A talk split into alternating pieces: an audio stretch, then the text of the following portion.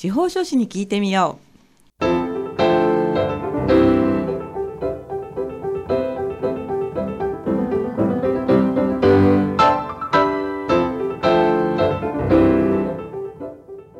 FM 大白をお聞きの皆さんこんにちは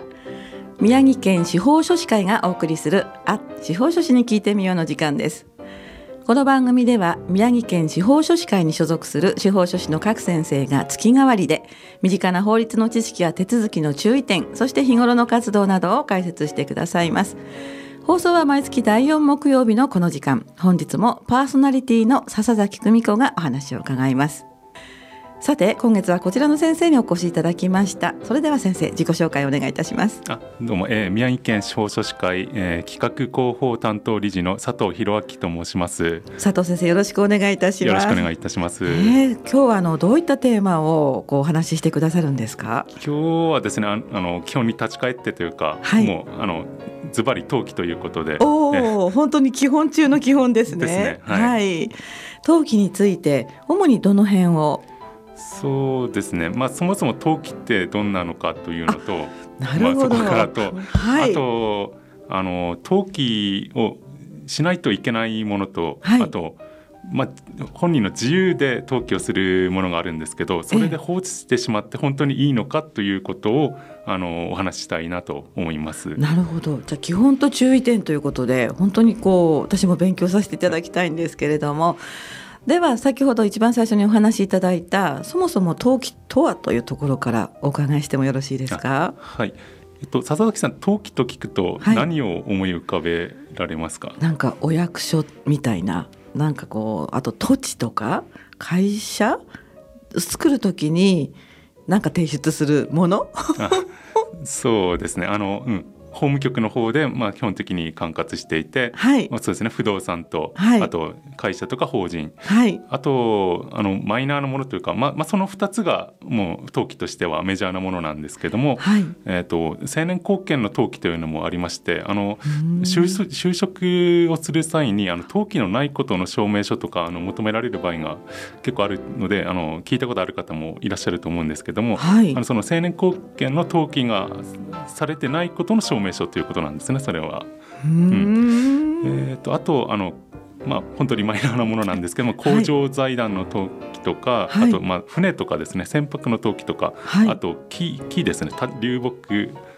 というんですけど立っている木の登記というものもあるんですが、まあ、あのやはりあの一般的なのは不動産とあと会社の登記ということになりますね。なんかマイナーなものがちょっと面白そうですね。あまりちょっと私も詳しくないんです。あ、そうです一応挙げただけなんですけども。立ち木って書いて流木って読むんですか？ええ、流れてくる木じゃなくて、そう,、なんだ。ええ、へえ。で、それその登記というのは一体何が書いてあるのかなという書いてあるというか、何を記録しているのかなということで、はい、まあ不動産の方ですと、あの所有者ですとか、あとその不動産がどういうふうにあの所有者が移り変わってきたとかどういう権利があるかとか、まあ、そういったことになって、はい、まあ、会社ですと、まあ、いつ設立されたのか、はい、資本金何円か、はい、あと、えー、誰が役員でとか、まあ、どういう株式が発行されてるかとか、まあ、そういった内容になってきますね。はい、でまあそうやってあのその権利の内容だとか、まあ、法人の内容だとかを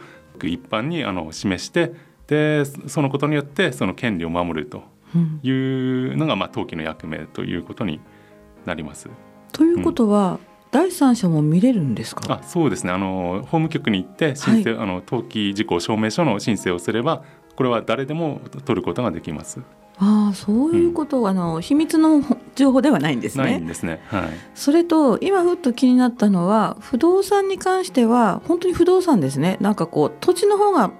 基本にあってそこに持ち主がこう変わるような感じの今イメージをちょっと受けたんですけれども、はい、申請登録っていう雰囲気じゃないんですねそうすると不動産とかは。うん、そうですねままず不動産を例えば新築の建物を考えてもらうと、はいはい、新築の建物ができたらあ新しく登記簿を起こすんですね。ああ、うん、そうかそうか。うんうんうんでまあ、例えば土地もあの2つに分けたり分泌っていうんですけれども、はい。そうしたりすると、まあ、登記簿がまた2つに増えるとはい。分かれたりとか分かれたり。いううんことになっていくんですけども、うーん。船舶にも必要なんですねそれからね。そうですね、はい、へなんかまあ私は個人事業主なのでその実際の登記ってやっぱりしたことないしまだあの、まあ、母が生きてて家も母のものなので全然そういうとこ関わらないから改めて聞くとやっぱりあそういうものかって思いますよね。うん。であとは基本のところであとはどういった解説がありますか？そうですね。あのであのその登記のをする義務があるものとないものというのがありまして、はい、えー、例えば会社ですと、まあ、義務というかそもそも登記をしないと会社が成立しませんので、はい、うん、かうん、あとは役員変更なんかあった場合も義務として登記をしないといけなかったり、はい、あと不動産でもですねあの新築で建物を新しく作ったりとか、はい、あと、まあ、表題登記っていうんですけどもその不動産のそもそもの面面積とかあとあの種類とかの変化があったり分泌したりとかいう場合は登記する義務があるんですね。はい。でまあ、それで権利の時所有権の移転とかそういった登記は義務はないんですけども、はい、まあ、しておかないと権利が守れないということになるので、まあ、基本的にしないといけないのですると。あうん、義務じゃないんだけどしなきゃいけないってなんかちょっと表現上微妙ですよね。うん、例えば、はい、あのまあ、あの自分の権利を守るためだけではなくてそこに第三者が絡んできたりして、はい、例えば銀行から借り入れをして土地を買うということになって、はい、で土地に抵当権を設定しないと銀行はお金を貸してくれないので買うことができないのではい、で銀行は登記することを求めてきますので、登記をしないといけないと。あでもう義務だったらみんなシャキッとしますけどもね。結局法律上 NG じゃないっていう意味なんでしょうかね。その義務じゃないっていうのは。そうですね。法律上義務が課せられていないというだけで、はい、まあ、事実上やっぱりやらないといけないそうですよね、うん、うんでも結構そんなふうにして忘れちゃったりする方もやっぱりいらっしゃるんですか？まあ、そういった、まあ、必要があるものについてはやっぱりやらないと、そもそも土地が買えませんし、ええ、うん、まあ、あとそうですね義務があるものについて例えば役員の登記とかを、はい、あの怠っていると裁判所から、はい、あの罰金というか過料が来て、はい、課せられるとか、まあ、ペナルティーが課せられるというようなことはあるんですね。はい、それはね前回あの先生に伺いました、ね、はい、忘れてる方もいてびっくりする、うん、される方もいらっしゃるんです、うん、なんてね。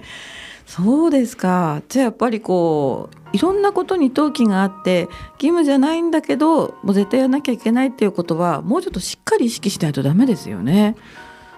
そうですね、うん、まずあのそれであの義務がない登記だとやっぱりこれは放置してしまうことが結構あってですね、はい、で特にあの相続であの所有権が移転したとか、はい、あと抵当権ももうあのローンを全部払い終わって、はい、で抵当権借金がなくなったので抵当権は抹消するその抹消の登記ですとか、まあ、あとはあの不動産の所有者の住所が変わったという住所変更登記とか、はい、そういったものはあの、まあ、なかなか、えー、住所変更の登記はやっぱり特に住所が変わったからといって登記しなければいけないという認識にはあんまりならなかったりするので、うんうん、そうですね。あの、うん。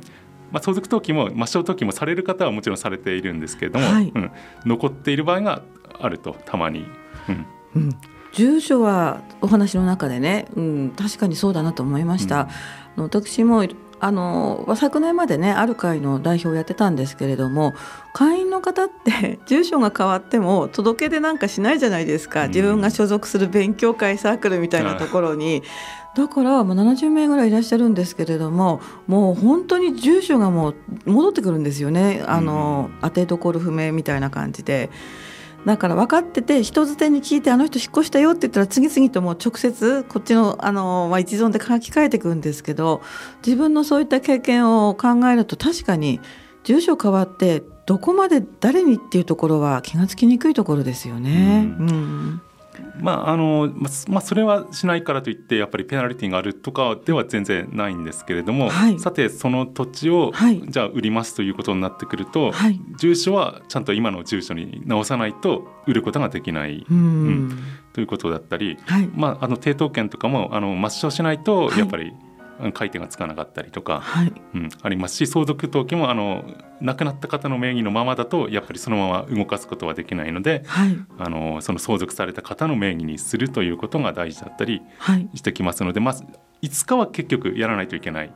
ということにはなってくるんですね。最終的にはそうなるんですね。うん、じゃあ佐藤さんへのご依頼にも結果的にそこから始めないと進まないっていうケースもあるわけですよね。そうですね。はい。まあ調べていくとあらっていうことがまあお仕事してる時にあったりされるんですかやっぱり？うんそうですね。あのまあ抵当権例えばすごい昔の抵当権が残っていて、はい、まあまあそれは売るとかいう話ではなかったんですけども相続をした時に、はい、その亡くなった方の抵当権がまだ残っていて、はい、ええー、それであのそのまあ、農協なんですけれども、はい、もうもう合併仙台の農協も結構合併して、はい、あの仙台の農協になってるんですけど地方の農協の名前のままででそれを消すのでちょっと昔に遡って、はい、その農協の登記を調べて、はい。えー、で手続きをしたとかそういうことがありますね。なるほど。そういうケースもありますよね。今農協さん合併して昔の名前じゃなくなってるじゃないですか、えー、こう広域に合併されてね。うん、ですけれども何かその時のまあ土地とか売買は農協さんが農協の銀行から借りたっていうことかな？なんかちょっと分かんないんですけれども、うん、っていうところが残ってると。うん。あらそしたら例えば銀行の名前が変わったような時も必要なんですか？そうですね。あ名前が変わっただけであれば、はい、あのその名前の変更の、はいえーとまあ、変更したという書類をつけたりとか、ええ、今はあの会社法人等番号ってあのコンピューターで法務局も登記管理してますので、うんはい、その番号をつければあの登記あの法務局の方で調べて、はい、ああこのお名前は違ってるけど同じ会社だなということが分かるので、はい、それは大丈夫なんですけども、え、これ合併してたりすると、その抵当権自体がその合併した会社に移るということになるので、抵当権の移転の登記を入れなか入れないといけなかったりしてくるんですね。いざ抹消しようと思っても。うんですね。あの今日やっぱり一番お話ししたかったのがその、はい、放置してると結構面倒なことになってくることがあるありますよということをちょっとお話ししようかなと思って今日、うん、考えてきたんですけれども。わかりました、はい、じゃあ放置するとどういう、まあ、面倒と今おっしゃったんですけれど、えー、えー、具体的にはではリクエスト曲の後に、えー、もう少し詳しくお聞きしたいと思います。では、えー、佐藤さんのリクエスト曲をおかけいたします。ノーナリーブス DJ DJ ということなんですけれども2000年ぐらいの曲なんですよね、はい、え今日は CD をお持ちいただきました。ではお聴きください。ノーナリーブスの DJ DJ です。お送りした曲は本日の佐藤先生のリクエストでノーナリーブスの DJ DJ でしたえー、この番組宮城県司法書士会から今日は佐藤博明先生をお迎えして登記についてお話を伺っています。佐藤先生後半もよろしくお願いいたします。よろしくお願いします。先ほどね前半でこの登記を放置するとどうなるかということをまあ後半に伺いますということだったんですけどどうなっちゃうんですか？そうですね。基本的に言ってあの手続きがかなり面倒になるということですね。それをあのやれる時にややらないでいて、はい、後からやろうとすると結構面倒になるケースが多いということですね。はい、なるほど。面倒になると。どんな感じで、ま、そうですね、うん、はい。どうぞ、まあ、具体的に、まあ、あのそうですね。相続登記とあと抹消の登抵当権抹消の登記と、はい。うん。まあ、重症化は、まあ、要するに他の登記の前提になるので、はい。えまあ、それ、うん、抹消とか相続登記にも関わってくるところなんですけども、まあ、そうですね。相続登記と抹消登記についてあのどういうふうに面倒になるかお話をしたいかと思うんですけれども、はい、相続登記あのされてない、まあ、不動産結構あの最近は問題になっていてあの所有者不明土地ということで、はい、あのこれはあの法務局の方でもあの全国的に調査をしてあのその何何十年も動いてない登記が入ってない土地をピックアップして、はい、でその所有者の方の相続人を調べて、えー、でその相続人は誰かということをそれも登記の方に、うん、とっつけるというか、あのそういう事業をやっておりましてそちらもあの司法写真が関与して結構皆さんいろいろ調べたりしているんですけれども、はい、ええ。ーと、であの面倒になる内容ですけれども、はい、相続登記をする場合にですねあの亡くなった方の住所ですねあの登記簿上の住所がありましてそれとあと亡くなった時のあの死亡時の住所をあの登記をする際にあの法務局の方に出さないといけないんですけれども、はい、それをつけるためのあの住民票ですとかあと戸籍の不評ですとか、はい、あの役所の方で保存期間がありまして、ええ、まあ、役所ごとに違うのかなと思いますけどもあの、うん、5年ぐらいで大体あの破棄してしまうのでそれがつけられなくなってくるのでそうなるとまた別の、えー、例えばあの相続人の全員から、はい、あのこの住所で間違いありませんというハンコをもらって、はい、法務局に出したりとか、まあ、そういった手続きが増えてくるということで面倒になるというのがまず1点。うん、あとですね、まあ、相続なので、はい、あの相続特許をしないままあのその相続人の方がまた亡くなってしまうとい。うケースが結構これは結構多いんですけども、ね、でそうですねおじいさんが亡くなって、はい、でそのお父さんの代では特に争いはなくて、まあ、この方、まあ、例えばこの方一人に相続、はい、その土地建物は相続させようとい。う話がまとまっていたとしても登記しないまま、はい、そのこの代がさらになくなってしまって、孫の代になってその孫の代で争いが起きてしまうと、あの登記ができなくなってしまう。あのその争い、うんあのどうにかしないと いけなくなってしまうということで面倒になってしまうと。そうですよね、うん、上の方はやっぱり忘れて登記をしなかったということになるんですか？そうですね。あの、まあ、登記をしないでも、はい、もう話し合いでこの人にって決めたから、あと、まあ、税金関係も特にあの市役所の方に届け出を出せば、はい、固定資産税もその相続人の方の方に来ますし、はい、まあ、まあ意識しないで放っておいてしまったりとかそういうことが結構あると思うんですね。えー、そうですよね、うん、あの沿岸部の方でも口約束で成り立っていたのがもうそれを立証するものが何もないっていう話を以前どどなたかの先生からもちょっと伺ったんですけれども、うん、そうなってくると本当に大変ですね。そうですね、うんあとはですねその相続人の方があのその亡くなった時点ではあの、はい、皆さん話し合いが普通にできる状態だったんですけれども、はい、えー、と認知症が進んでしまって成年後見人を立てないと、はい、相続の話し合いができなくなってしまったりとか、あの相続人の方の一人が海外に移住してしまって印鑑証明書がつけられなくなったとか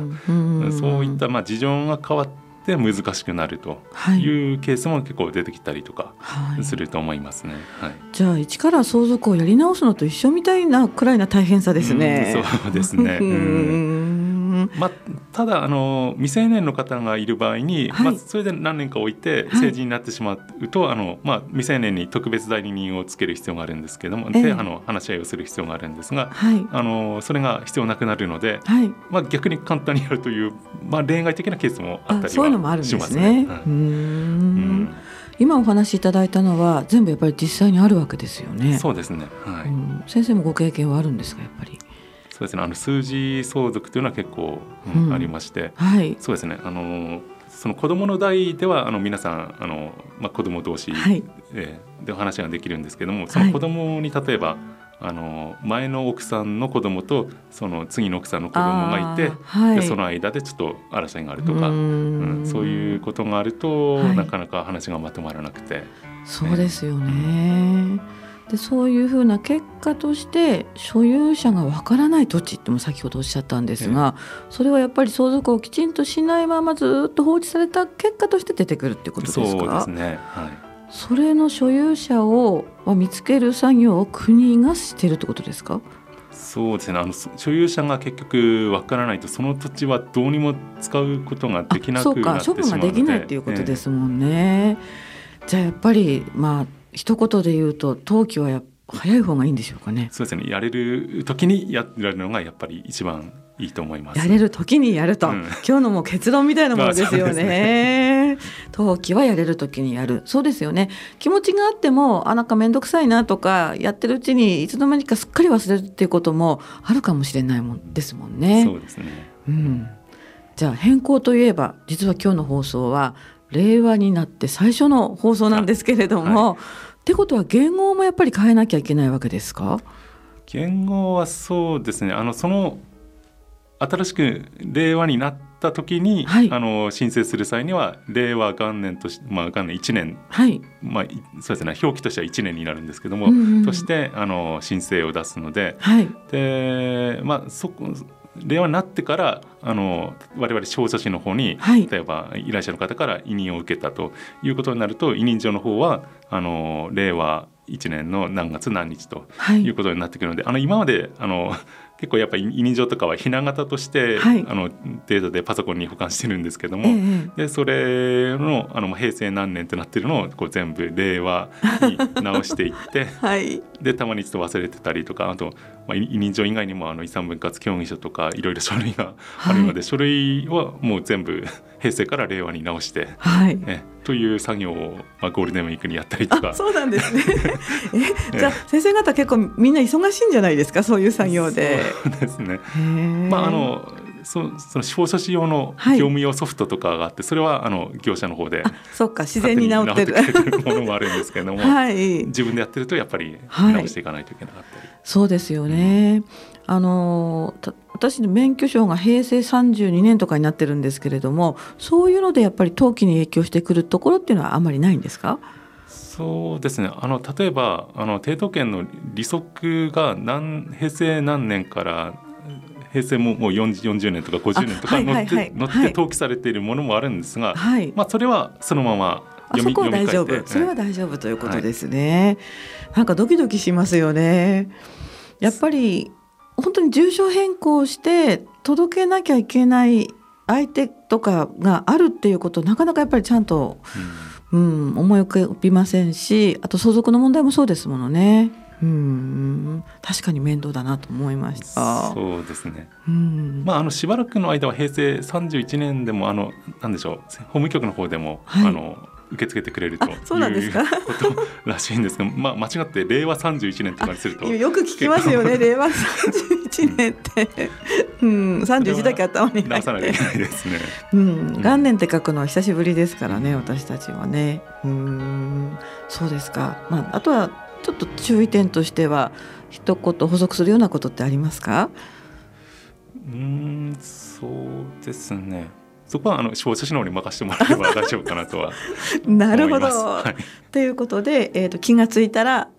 登記をすると。そうです、ね、やるべき時にすぐやるっていうことですね。はい、思い立って、はい、そうですね。あの相続登記とか例えばもう、あのまあ、法律上はなくなってすぐ亡くなった時点で所有権が移転する、まあ、あの話し合いは後でやるんですけれども、はい。えー、亡くなった時点で遡って、はい、あの所有権が移転するということになるんですけれども、はい。えー、でも、まあ、やっぱり亡くなってすぐその登記とかはやっぱりなかなかやれないというか、うんその気持ちが落ち着いてからとかいうことになってくるんですけれども、はい、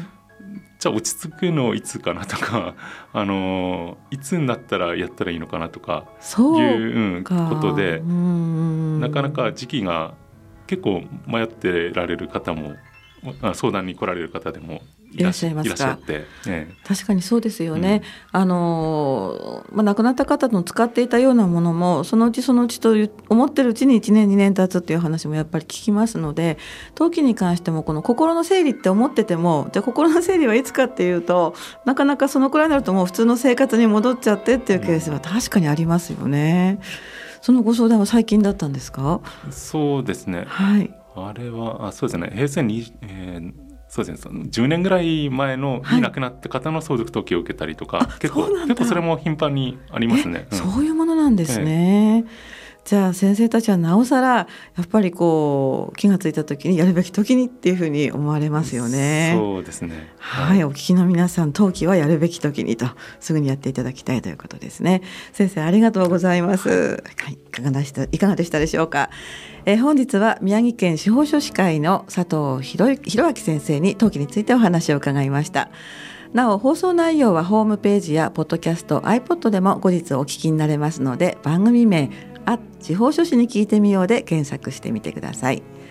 次回の放送は6月27日ですまた来月もぜひお聞きくださいそれでは担当パーソナリティ笹崎久美子がお伝えいたしました先生ありがとうございますありがとうございました